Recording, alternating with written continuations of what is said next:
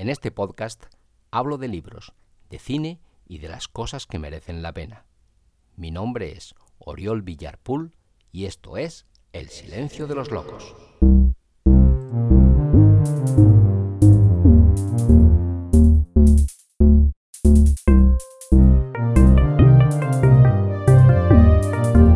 Hola, hola, hola. Sé bienvenida, sé bienvenido a un nuevo episodio de este tu podcast titulado El silencio de los locos. Hoy me gustaría leer un relato de uno de los autores que más admiro en este mundo. Es un relato titulado Solo vine a hablar por teléfono y pertenece a una recopilación, a un libro de relatos escrito por el magistral Gabriel García Márquez, por el maravilloso Gabo, es un libro que se llama Doce cuentos peregrinos. En este libro podrás encontrar doce magistrales relatos, producto de las mejores dotes de fabulador, poeta y periodista de un infatigable topógrafo de la realidad y la imaginación. Un perfecto compendio del universo literario de un maestro de las letras universales. Un repertorio de las peripecias que la vieja Europa depara a los latinoamericanos que desembarcan en sus ciudades. Y ya sin más, voy a proceder a la lectura del relato escrito por Gabriel García Márquez y titulado Solo vine a hablar por teléfono. Una tarde de lluvias primaverales, cuando viajaba sola hacia Barcelona, conduciendo un automóvil alquilado, María de la Luz Cervantes sufrió una avería en el desierto de los Monegros. Era una mexicana de 27 años, bonita y seria, que años antes había tenido un cierto nombre como actriz de variedades. Estaba casada con un prestidigitador de salón, con quien iba a reunirse aquel día después de visitar a unos parientes en Zaragoza. Al cabo de una hora de señas desesperadas a los automóviles y camiones de carga que pasaban raudos en la tormenta, el conductor de un autobús destartalado se compadeció de ella. Le advirtió, eso sí, que no iba muy lejos. No importa, dijo María, lo único que necesito es un teléfono. Era cierto, y solo lo necesitaba para prevenir a su marido de que no llegaría antes de las siete de la noche. Parecía un pajarito ensopado, con un abrigo de estudiante y los zapatos de playa en abril, y estaba tan aturdida por el percance que olvidó llevarse las llaves del automóvil. Una mujer que viajaba junto al conductor, de aspecto militar, pero de maneras dulces, le dio una toalla y una manta, y le hizo un sitio a su lado. Después de secarse a medias, María se sentó, se envolvió en la manta y trató de encender un cigarrillo, pero los fósforos estaban mojados. La vecina de asiento le dio fuego y le pidió un cigarrillo de los pocos que quedaban secos.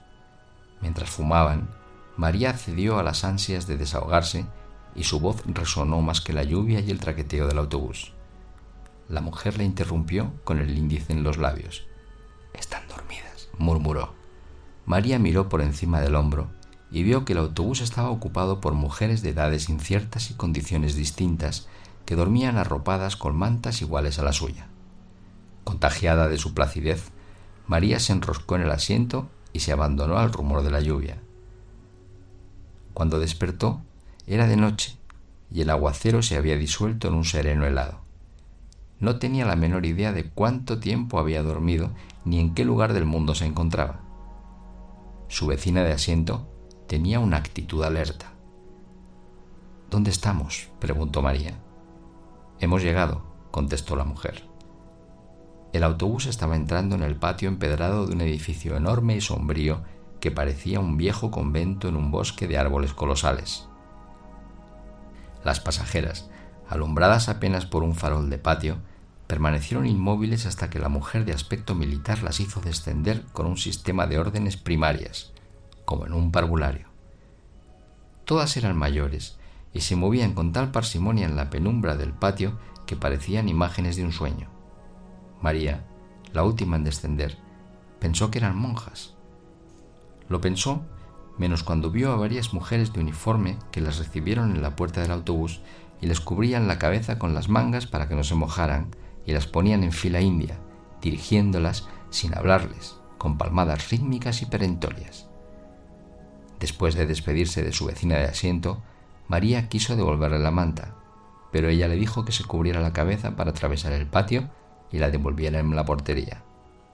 ¿Habrá un teléfono? le preguntó María. Por supuesto, dijo la mujer. Ahí mismo le indican.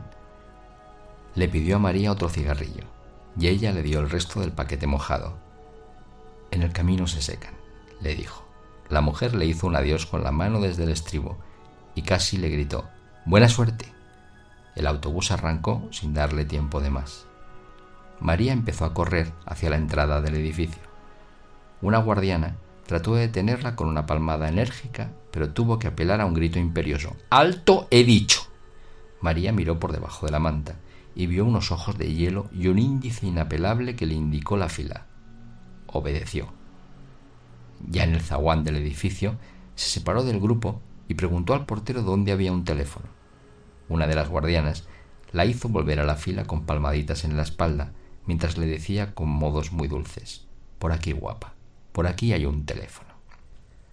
María siguió con las otras mujeres por un corredor tenebroso, y al final entró en un dormitorio colectivo donde las guardianas recogieron las cobijas y empezaron a repartir las camas. Una mujer distinta, que a María le pareció más humana y de jerarquía más alta, recorrió la fila comparando una lista con los nombres que las recién llegadas tenían escritos en un cartón cosido en el corpiño.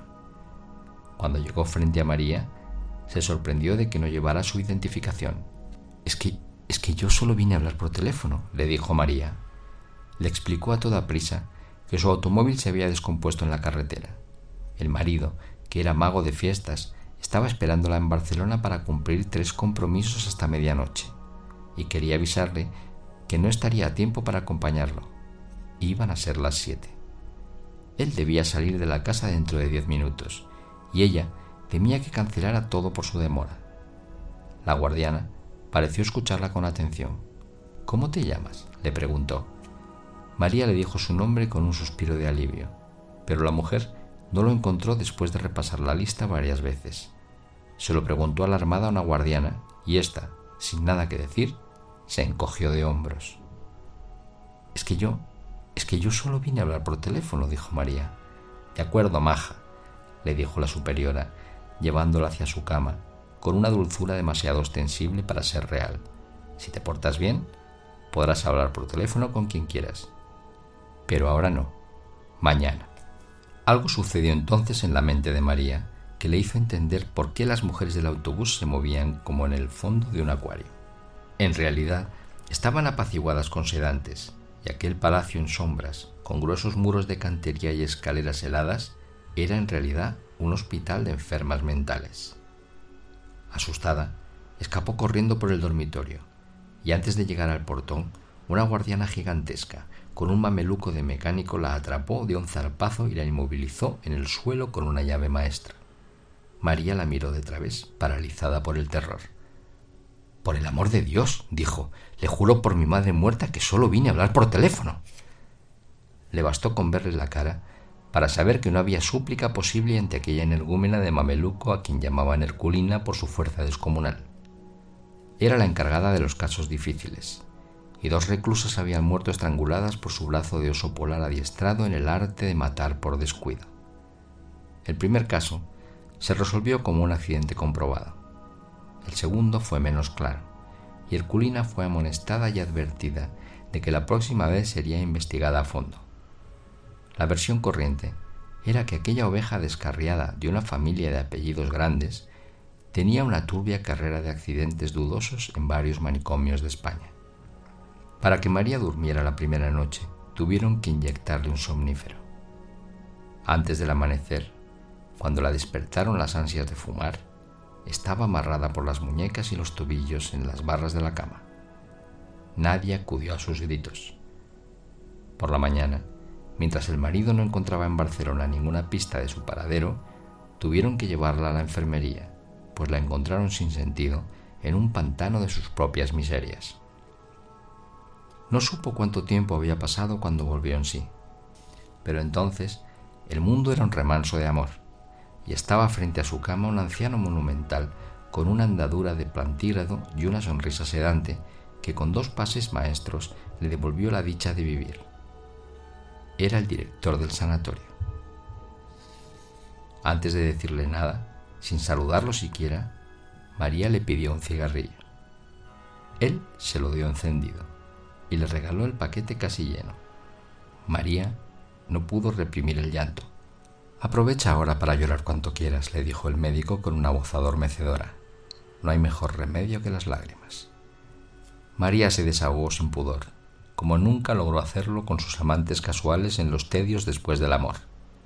Mientras la oía, el médico la peinaba con los dedos, le arreglaba la almohada para que respirara mejor, la guiaba por el laberinto de su incertidumbre con una sabiduría y una dulzura que ella no había soñado jamás.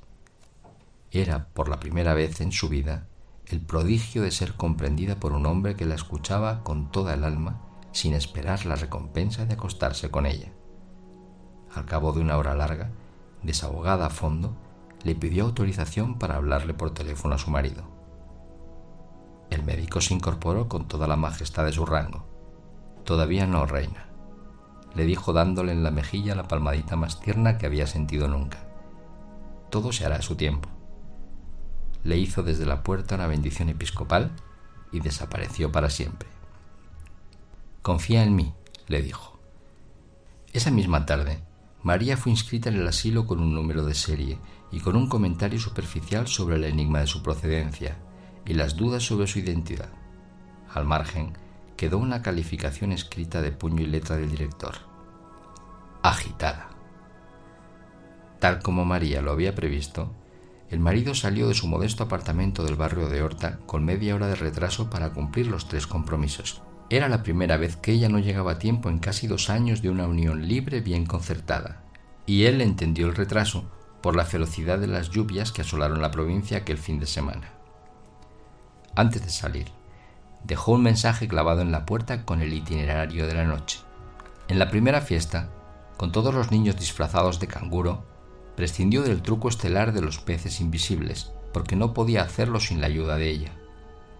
El segundo compromiso era en casa de una anciana de 93 años, en silla de ruedas, que se preciaba de haber celebrado cada uno de sus últimos 30 cumpleaños con un mago distinto.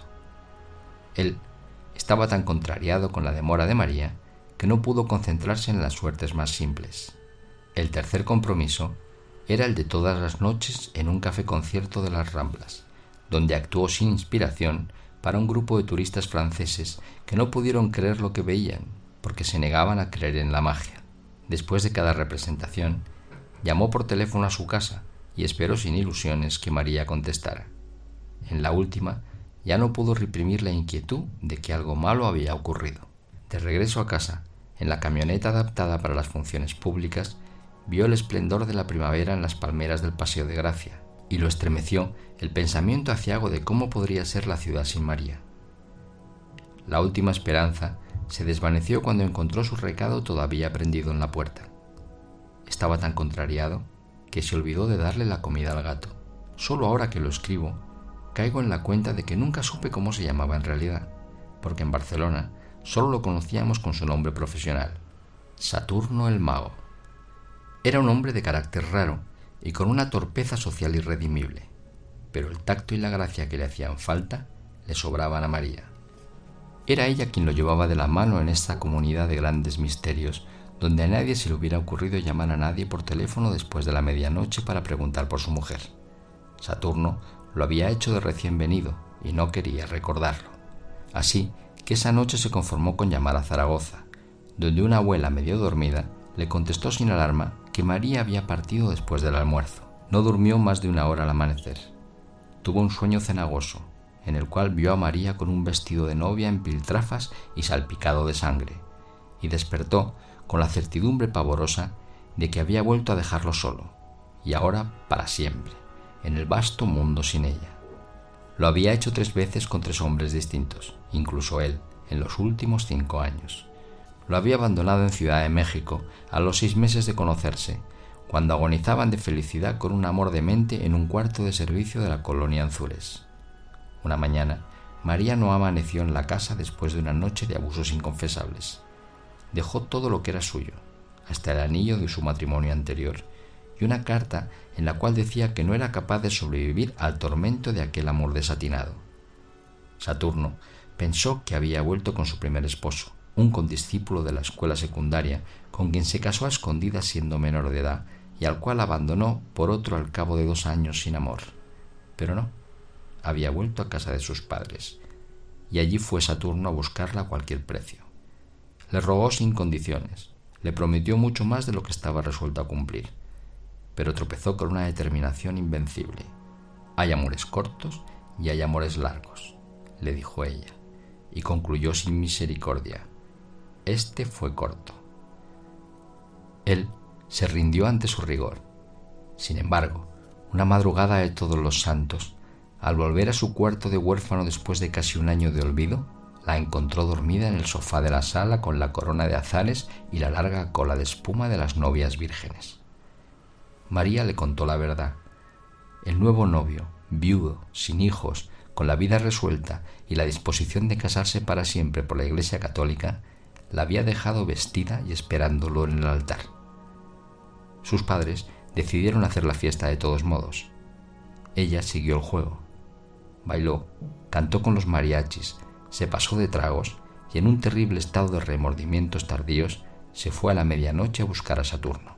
No estaba en casa, pero encontró las llaves en la maceta de flores del corredor, donde las escondieron siempre.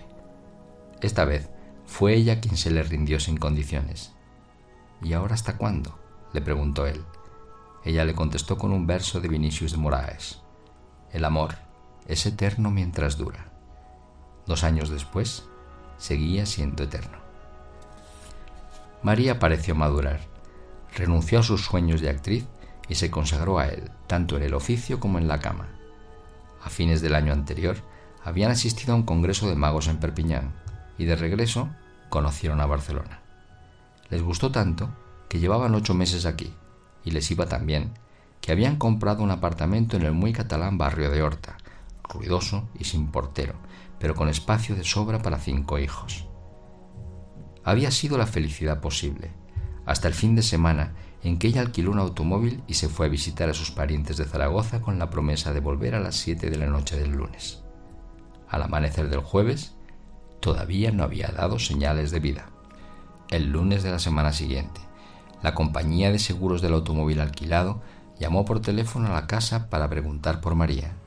No sé nada, dijo Saturno. Búsquenla en Zaragoza. Colgó. Una semana después, un policía civil fue a la casa con la noticia de que habían hallado el automóvil en los puros huesos en un atajo cerca de Cádiz, a 900 kilómetros del lugar en que María lo abandonó. El agente quería saber si ella tenía más detalles del robo.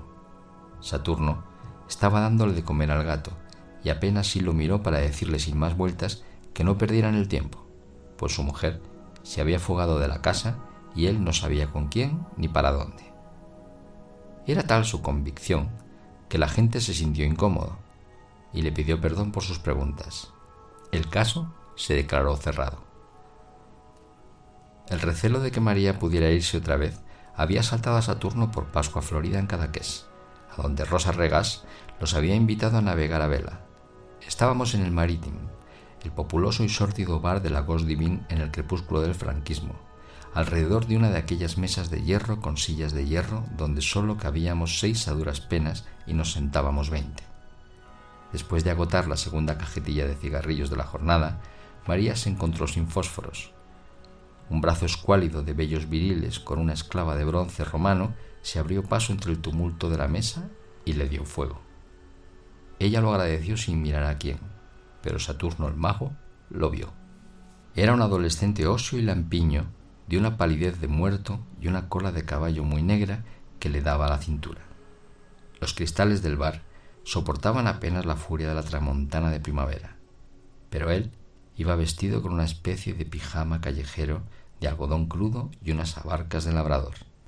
No volvieron a verlo hasta fines de otoño, en un hostal de mariscos de la Barceloneta, con el mismo conjunto de zaraza ordinaria y una larga trenza en vez de la cola de caballo. Los saludó a ambos como a viejos amigos, y por el modo como besó a María, y por el modo como ella le correspondió, a Saturno lo fulminó la sospecha de que habían estado viéndose a escondidas. Días después, encontró por casualidad un nombre nuevo y un número de teléfono escritos por María en el directorio doméstico, y la inclemente lucidez de los celos le reveló de quién eran. El prontuario social del intruso acabó de rematarlo. 22 años, hijo único de ricos, decorador de vitrinas de moda, con una fama fácil de bisexual y un prestigio bien fundado como consolador de alquiler de señoras casadas. Pero logró sobreponerse hasta la noche en que María no volvió a casa. Entonces empezó a llamarlo por teléfono todos los días, primero cada dos o tres horas, desde las seis de la mañana hasta la madrugada siguiente, y después cada vez que encontraba un teléfono a la mano. El hecho de que nadie contestara aumentaba su martirio. Al cuarto día le contestó una andaluza que solo iba a hacer la limpieza. El señorito se ha ido, le dijo con suficiente vaguedad para enloquecerlo. Saturno no resistió la tentación de preguntarle si por casualidad no estaba allí la señorita María. Aquí no vive ninguna María, le dijo la mujer. El señorito es soltero. Ya lo sé, le dijo él. No vive, pero a veces va, o no. La mujer se encabritó. ¿Pero quién coño habla ahí? Saturno colgó. La negativa de la mujer le pareció una confirmación más de lo que ya no era para él más que una sospecha, sino una certidumbre ardiente perdió el control. En los días siguientes llamó por orden alfabético a todos los conocidos de Barcelona. Nadie le dio razón, pero cada llamada le agravó la desdicha, porque sus delirios de celos eran ya célebres entre los trasnochadores impenitentes de la Ghost Divine y le contestaban con cualquier broma que lo hiciera sufrir. Solo entonces comprendió hasta qué punto estaba solo en aquella ciudad hermosa, lunática e impenetrable en la que nunca sería feliz. Por la madrugada, Después de darle de comer al gato, se apretó el corazón para no morir y tomó la determinación de olvidar a María. A los dos meses, María no se había adaptado aún a la vida del sanatorio. Sobrevivía picoteando apenas la pitanza de cárcel con los cubiertos encadenados al mesón de madera bruta y la vista fija en la litografía del general Francisco Franco, que presidía el lúgubre comedor medieval. Al principio se resistía a las horas canónicas con su rutina bobalicona de maitines, laudes, vísperas y a otros oficios de iglesia que ocupaban la mayor parte del tiempo. Se negaba a jugar a la pelota en el patio de recreo y a trabajar en el taller de flores artificiales que un grupo de reclusas atendía con una diligencia frenética. Pero a partir de la tercera semana fue incorporándose poco a poco a la vida del claustro. A fin de cuentas, decían los médicos, así empezaban todas, y tarde o temprano terminaban por integrarse a la comunidad.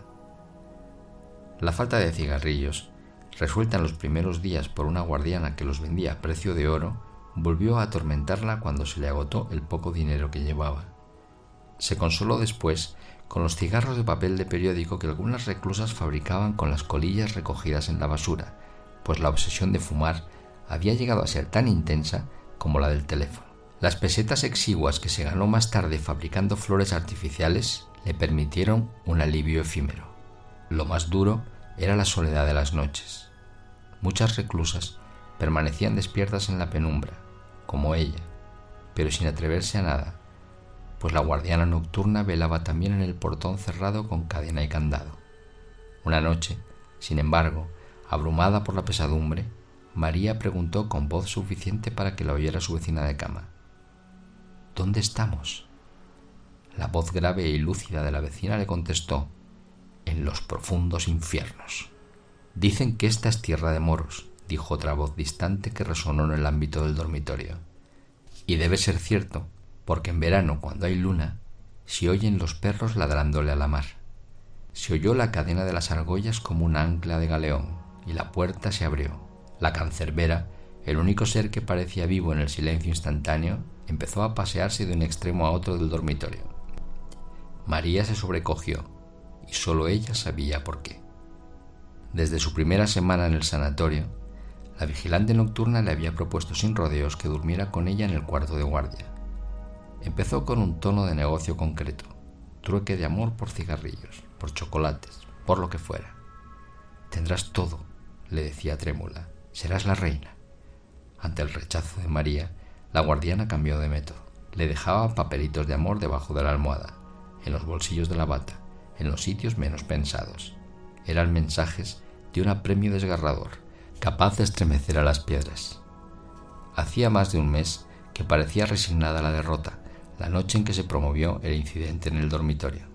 Cuando estuvo convencida de que todas las reclusas dormían, la guardiana se acercó a la cama de María y murmuró en su oído toda clase de obscenidades tiernas mientras le besaba la cara, el cuello tenso de terror, los brazos yertos, las piernas exhaustas. Por último, creyendo tal vez que la parálisis de María no era de miedo sino de complacencia, se atrevió a ir más lejos.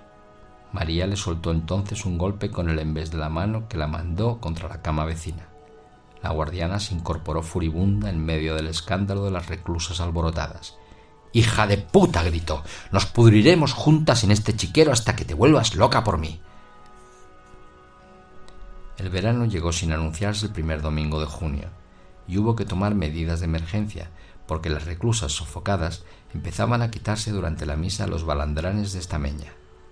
María asistió divertida al espectáculo de las enfermas en pelota que las guardianas correteaban por las naves como gallinas ciegas. En medio de la confusión, trató de protegerse de los golpes perdidos y sin saber cómo, se encontró sola en una oficina abandonada y con un teléfono que replicaba sin cesar con un timbre de súplica. María contestó sin pensarlo y oyó una voz lejana y sonriente que se estremecía imitando el servicio telefónico de la hora. Son las 45 horas, 92 minutos, 107 segundos. ¡Maricón! dijo María. Colgó divertida. Ya se iba cuando cayó en la cuenta de que estaba dejando escapar una ocasión irrepetible. Entonces marcó seis cifras, con tanta tensión y tanta prisa que no estuvo segura de que fuera el número de su casa. Esperó con el corazón desbocado oyó el timbre familiar con su tono ávido y triste, una vez, dos veces, tres veces, y oyó por fin la voz del hombre de su vida en la casa sin ella. Bueno, tuvo que esperar a que pasara la pelota de lágrimas que se le formó en la garganta. Conejo, vida mía, suspiró. Las lágrimas la vencieron. Al otro lado de la línea hubo un breve silencio de espanto, y la voz enardecida por los celos escupió la palabra ¡Puta! y colgó en seco. Esa noche, en un ataque frenético, María descolgó en el refectorio la litografía del generalísimo, la arrojó con todas sus fuerzas contra el vitral del jardín y se derrumbó bañada en sangre. Aún le sobró rabia para enfrentarse a golpes con los guardianes que trataron de someterla sin lograrlo hasta que vio a Herculina plantada en el vano de la puerta con los brazos cruzados mirándola. Se rindió.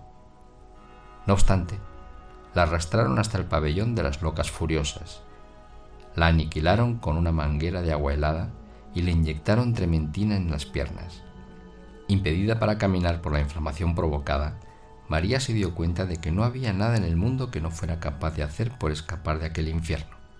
La semana siguiente, ya de regreso al dormitorio común, se levantó en puntillas y tocó en la celda de la guardiana nocturna.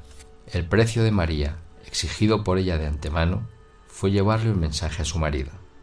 La guardiana aceptó siempre que el trato se mantuviera en secreto absoluto y la apuntó con un índice inexorable. Si alguna vez se sabe, te mueres. Así que Saturno el mago fue al sanatorio de Locas el sábado siguiente con la camioneta del circo preparada para celebrar el regreso de María. El director en persona lo recibió en su oficina, tan limpia y ordenada como un barco de guerra, y le hizo un informe afectuoso sobre el estado de su esposa. Nadie sabía de dónde llegó, ni cómo ni cuándo, pues el primer dato de su ingreso era el registro oficial dictado por él cuando la entrevistó. Una investigación iniciada el mismo día no había concluido en nada. En todo caso, lo que más intrigaba al director era cómo supo Saturno el paradero de su esposa. Saturno protegió a la guardiana. Me lo informó la compañía de seguros del coche, dijo. El director asintió complacido. No sé cómo hacen los seguros para saberlo todo, dijo. Le dio una ojeada al expediente que tenía sobre su escritorio de asceta y concluyó. Lo único cierto es la gravedad de su estado. Estaba dispuesto a autorizarle una visita con las precauciones debidas si Saturno el mago le prometía por el bien de su esposa ceñirse a la conducta que él le indicara, sobre todo en la manera de tratarla para evitar que recayera en sus arrebatos de furia cada vez más frecuentes y peligrosos. Es raro, dijo Saturno. Siempre fue de genio fuerte, pero de mucho dominio. El médico hizo un ademán de sabio. Hay conductas que permanecen latentes durante muchos años y un día estallan. Con todo, es una suerte que haya caído aquí, porque somos especialistas en casos que requieren mano dura. Al final, hizo una advertencia sobre la rara obsesión de María por el teléfono. Sígale la corriente, dijo. Tranquilo, doctor, dijo Saturno con un aire alegre. Es mi especialidad. La sala de visitas, mezcla de cárcel y confesionario, era el antiguo locutorio del convento. La entrada de Saturno no fue la explosión de júbilo que ambos hubieran podido esperar. María estaba en pie en el centro del salón junto a una mesita con dos sillas y un florero sin flores. Era evidente que estaba lista para irse, con su lamentable abrigo color de fresa y unos zapatos sórdidos que le habían dado de caridad. En un rincón, casi invisible, estaba Herculina con los brazos cruzados. María no se movió al ver entrar al esposo, ni asomó emoción alguna en la cara todavía salpicada por los estragos del vitral. Se dieron un beso de rutina. ¿Cómo te sientes? le preguntó él. Feliz de que al fin hayas venido, conejo, dijo ella. Esto ha sido la muerte. No tuvieron tiempo de sentarse. Ahogándose en lágrimas, María le contó las miserias del claustro, la barbarie de las guardianas, la comida de perros, las noches interminables sin cerrar los ojos por el terror. Ya no sé cuántos días llevo aquí, o meses, o años, pero sé que cada uno ha sido peor que el otro, dijo y suspiró con el alma. Creo que nunca volveré a ser la misma. Ahora todo eso pasó, dijo él, acariciándole con la yema de los dedos las cicatrices recientes de la cara. Yo seguiré viniendo todos los sábados, y más si el director me lo permite. Ya verás que todo va a salir bien. Ella fijó en los ojos de él sus ojos aterrados. Saturno intentó sus artes de salón. Le contó, en el tono pueril de las grandes mentiras, una versión dulcificada de los pronósticos del médico. En síntesis, concluyó, Aún te faltan algunos días para estar recuperada por completo. María entendió la verdad. Por Dios, conejo, dijo atónita, no me digas que tú también crees que estoy loca. ¿Cómo se te ocurre? Dijo él tratando de reír. Lo que pasa es que será mucho más conveniente para todos que sigas por un tiempo aquí. En mejores condiciones, por supuesto. Pero si ya te dije que solo vine a hablar por teléfono, dijo María. Él no supo cómo reaccionar ante la obsesión temible. Miró a Arculina. Esta indicó la mirada para indicarle en su reloj de pulso que era tiempo de terminar la visita. María interceptó la señal, miró hacia atrás y vio a Herculina en la tensión del asalto inminente. Entonces se aferró al cuello de su marido, gritando como una verdadera loca. Él se la quitó de encima con tanto amor como pudo y la dejó a merced de Herculina, que le saltó por la espalda. Sin darle tiempo para reaccionar, le aplicó una llave con la mano izquierda le pasó el otro brazo de hierro alrededor del cuello y le gritó a Saturno al mago, ¡Váyase! Saturno huyó despavorido. Sin embargo, el sábado siguiente, ya repuesto del espanto de la visita, volvió al sanatorio con el gato vestido igual que él, la malla roja y amarilla del gran leotardo, el sombrero de copa y una capa de vuelta y media que parecía para volar. Entró con la camioneta de feria hasta el patio del claustro, y allí hizo una función prodigiosa de casi tres horas que las reclusas gozaron desde los balcones, con gritos discordantes y ovaciones inoportunas. Estaban todas menos María, que no sólo se negó a recibir al marido, sino inclusive a verlo desde los balcones. Saturno se sintió herido de muerte. Es una reacción típica, lo consoló el director. Ya pasará. Pero no pasó nunca. Después de intentar muchas veces ver de nuevo a María, Saturno hizo lo imposible porque le recibiera una carta, pero fue inútil. Cuatro veces la devolvió cerrada y sin comentarios. Saturno desistió, pero siguió dejando en la portería del hospital las raciones de cigarrillos sin saber siquiera si le llegaban a María, hasta que lo venció la realidad. Nunca más se supo de él, salvo que volvió a casarse y regresó a su país. Antes de irse de Barcelona, le dejó el gato medio muerto de hambre a una noviecita casual que además se comprometió a seguir llevándole los cigarrillos a María. Pero también ella desapareció. Rosa Regás, Recordaba haberla visto en el corte inglés, hace unos doce años, con la cabeza rapada y el balandrán anaranjado de alguna secta oriental, y encinta a más no poder. Ella le contó que había seguido llevándole los cigarrillos a María siempre que pudo, y resolviéndole algunas urgencias imprevistas, hasta un día en que sólo encontró los escombros del hospital, demolido como un mal recuerdo de aquellos tiempos ingratos. María le pareció muy lúcida la última vez que la vio, un poco pasada de peso y contenta con la paz del claustro. Ese día le llevó también el gato, porque ya se le había acabado el dinero que Saturno le dejó para darle de comer. Queridas, queridos, esta ha sido la lectura del relato Solo vine a hablar por teléfono, de Gabriel García Márquez, incluido en su libro de relatos Doce cuentos peregrinos. Espero que te haya gustado y nos vemos muy pronto.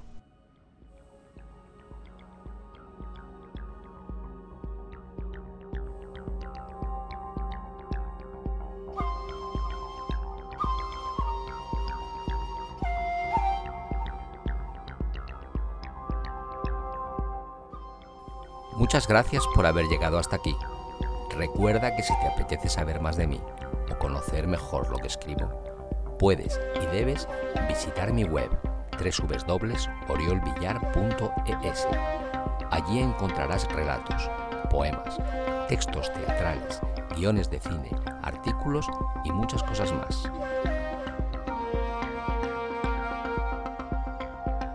Si quieres contactar conmigo, Puedes hacerlo en Facebook y en Instagram. Escribe Oriol Villar Escritor y allí te estaré esperando. Si te apetece adquirir mi libro Microdolor, escribe en Google Microdolor Amazon y lo tendrás a un solo clic de ti.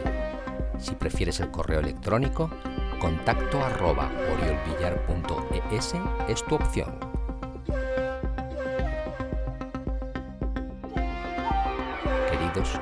queridas, esto ha sido todo por hoy. Espero que el episodio te haya gustado y si así ha sido, compártelo en tus redes sociales para que otros puedan disfrutarlo igual que tú has hecho. Y nunca olvides que la belleza es la otra forma de la verdad.